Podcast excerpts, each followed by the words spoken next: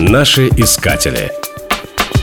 Александр Васильевич Суворов родился в 1730 году в семье военного. С ранних лет он мечтал лишь об одном – воинской карьере. Но отец намеревался направить сына по гражданскому ведомству, поскольку не видел маленького и болезненного Сашу военным.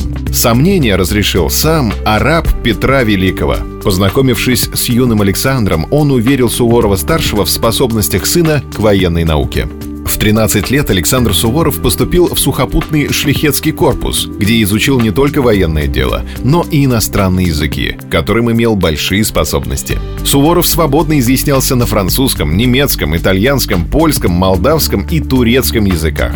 Впрочем, сам Суворов о себе судил довольно скромно, говоря «я только военный человек и других дарований чужд».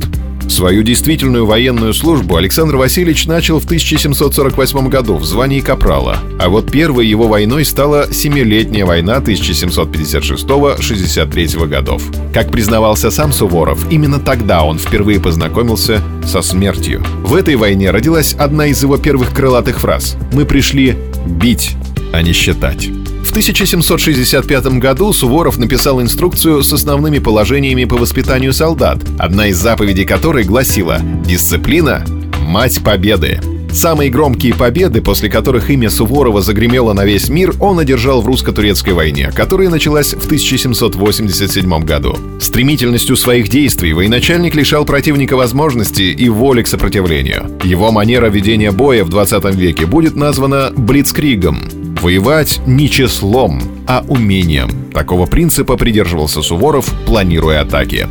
Однако вскоре после смерти императрицы Екатерины II Суворов не ладит с ее сыном Павлом и вынужденно уходит в отставку. Опала была прервана в связи с событиями в Италии и Австрии. По настоянию английского и австрийского дворов Суворов был назначен командиром Объединенной армии антифранцузской коалиции. Полководец, которому исполнилось уже 70 лет, вновь подтвердил свою военную репутацию. Разбивая одну французскую армию за другой, он фактически освободил всю Северную Италию от французов. Но предстояло освободить еще и Австрию. Для этого требовалось совершить небывалое — перейти через Альпы. И русские солдаты вместе со своим полководцем сделали это.